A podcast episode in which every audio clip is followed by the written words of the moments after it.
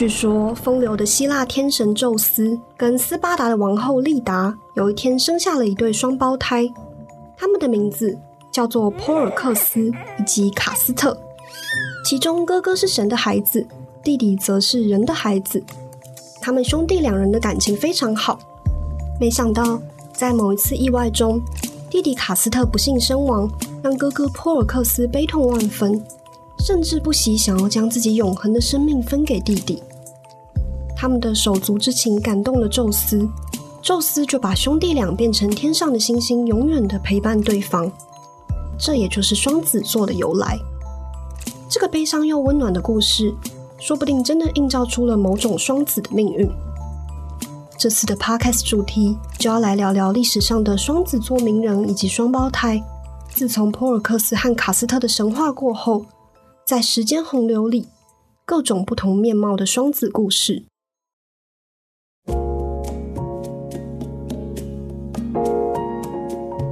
欢迎收听《有故事要说》，本节目由故事 Story Studio 制作，用最好听的声音剧场把故事说给你听。我是今天说故事的人怡柔。这个月的主题呢，叫做《献给双子的歌》。这一集的节目上线时大概是六月十九号左右。我们想要踩着双子座的尾巴，和大家一起聊聊历史上的双子们。而第一位打头阵的呢，就是六月一号生日的双子座巨星。玛丽莲·梦露，双子座聪明，很有胜负欲，又好像有双重人格。而梦露的人生呢，或许多多少少都有沾上一点。今天我们想讲一个不一样版本的梦露故事。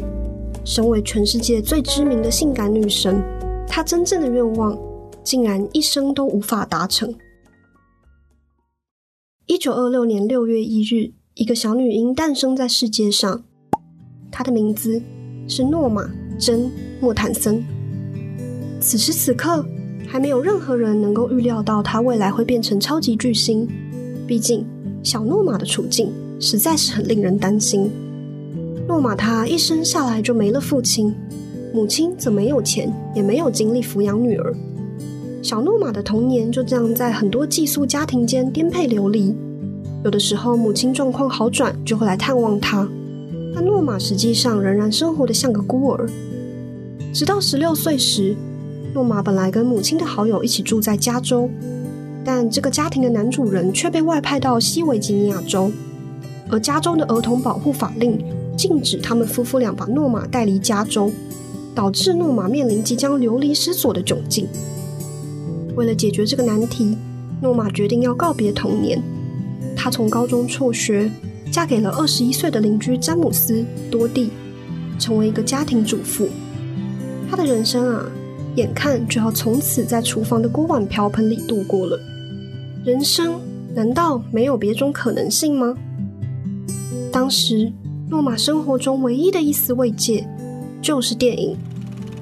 许多寄养家庭的父母都会让他去看电影，而那些在荧幕前的时光，就是他灰暗忧郁的生活中。少数感到快乐的时刻，诺玛迷上了电影，迷上了演戏。这个嗜好在他的心中种下了一颗小小的种子，让他立志想要成为一名演员。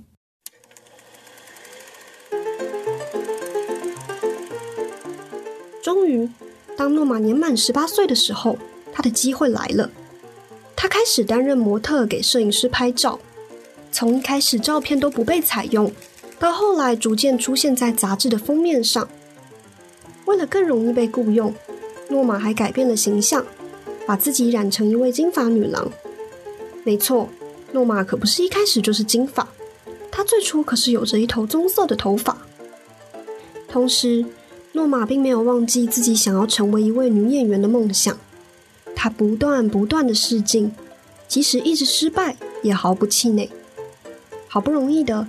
才跟二十世纪福斯影业签下了六个月的合约，并取了一个日后传遍全球的艺名——玛丽莲·梦露。诺玛就这样变成了金色头发的玛丽莲·梦露，性感的女神从此诞生。不过，这个时候的梦露还只是好莱坞消耗不完的免洗花瓶，而且她还面临了婚姻危机。她的丈夫多蒂非常反对妻子选择的事业。从来没有合拍过的两人，到这个地步也只能走向离婚了。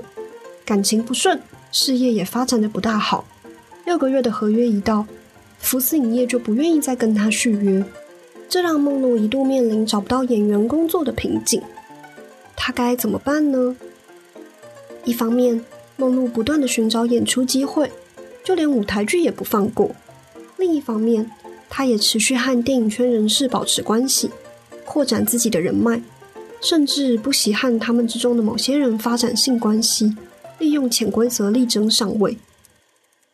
梦露早已不再是那个邻家少妇诺玛，她是野心勃勃的女演员，为了功成名就，可以放弃很多自我，而她的付出。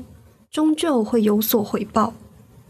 梦露在一九五零年左右遇到了一位贵人，那位贵人是演员猎头强尼·海德。梦露成为海德的情妇，而海德的回报呢，就是为他再跟福斯影业签了一张七年的合约，让他能够得到重返荧幕的门票。这一次，梦露终于幸运大开。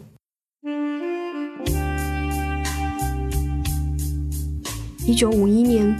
他在福斯拍了三部喜剧片，三部片都非常卖座，也让梦露开始受到观众的瞩目。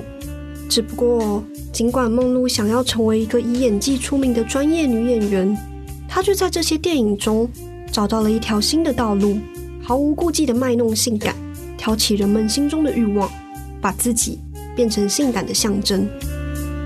她不做严肃的演出，而是把心力放在寻找喜剧的节奏上。其实这样的表演方式，专业需求度也不比严肃的演技来的少，但却不大受人重视。无论如何，梦露逐渐塑造起自己的金发傻妞形象，让更多的观众迷上她。她本来就是一个平民，在荧幕上也是讨喜、可亲、可欲望的性幻想对象。除了一张电影票钱，喜欢玛丽莲·梦露不需要任何的门槛。梦露逐渐成了家喻户晓的明星。开始主演电影，而且还一部比一部的卖座，总算是走到这一步了。孤女成了大明星，麻雀变成了凤凰，真是苦尽甘来。嗯，不过甘的部分真的有来吗？还是说没了旧苦，但是却有更多的辛苦等着她呢？还记得梦露最想做的事情是什么吗？不只是演喜剧、演花瓶。他也想要证明自己的才能，想要演出严肃的剧情片。事实上，梦露也会学习方法演技，比如接到一个演鱼工厂工人的角色时，他会真的进到一家鱼工厂里面工作，以揣摩角色。他看待戏剧的认真程度不下于任何其他的专业演员，可是却很少有人认真看待梦露的野心。梦露曾经和知名演员劳伦斯·奥利弗共同演出。在他们共演的那段期间，两人冲突不断。主要原因就是奥利弗不够尊重梦露的专业能力，他竟然对他说：“你只要看起来性感就好了。”梦露为此非常生气，开始消极怠工，并且反驳奥利弗说：“如果你不尊重你的演员，他们就没办法好好工作。”梦露或许成了好莱坞的大明星，但这个圈子中的专业演员们。并没有因此就真正接纳他。某种意义上来说，他好像仍然还是个孤儿。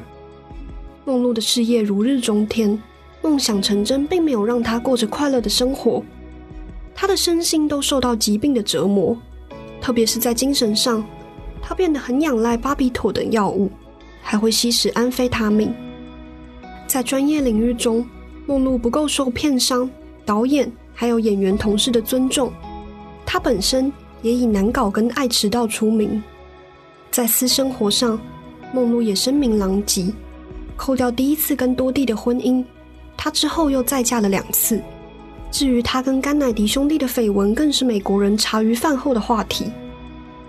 不管是公领域还是私领域，梦露的生活看起来都是一片混乱，身与心始终都没有办法安顿。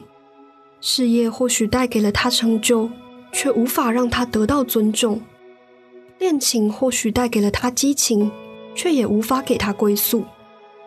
梦露成为了性感女神，受到万人的膜拜跟欲望。但是，又有谁能看到女神心中真正的渴望呢？一九六二年八月四日晚上，玛丽莲·梦露在自己的卧室里去世了。直到隔天凌晨，她的管家才意识到事态不对，赶快前来查看。这才发现一代女神已经香消玉殒，年仅三十六岁。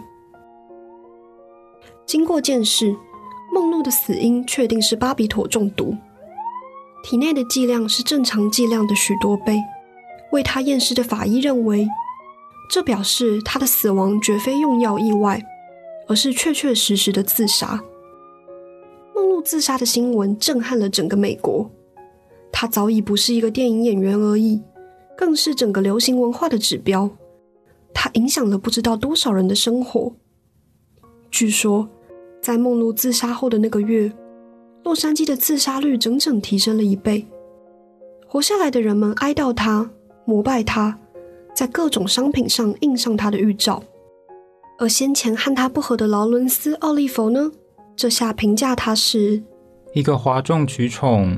爆红文化下的受害者，为什么人们如此难以接受梦露自杀呢？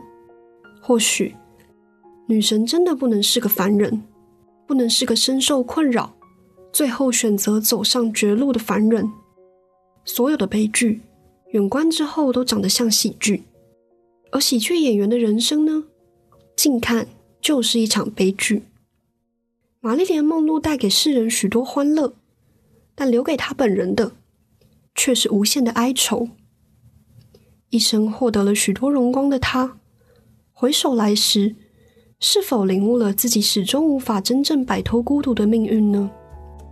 生日快乐，玛丽莲·梦露！希望来生，这位双子座的女演员，能够有个不再悲伤的温暖结局。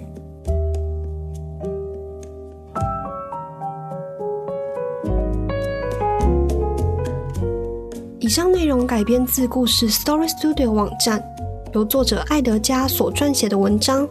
玛丽莲·梦露，她不是金发，也并不傻。全球最知名的性感女神，真正的愿望竟一生无法达成。这篇文章是我们周三的订阅专题夜总会 Story Story Night 的内容。那些课本上有提到，但是没有说完整的人物，这一次让我们再次让她当上舞台的主角。大家想要看更多像玛丽莲·梦露这样历史人物的精彩故事的话，就欢迎到故事网站上订阅我们，输入 Story Podcast 这组听众专属的折扣码，享用全站订阅方案九五折的优惠。最后，如果大家对节目有任何的建议或回馈，欢迎到我们看得到评论的 Apple Podcast 上帮我们留言，或者到故事的 IG 上分享你的想法。那我们就下周见喽，拜拜。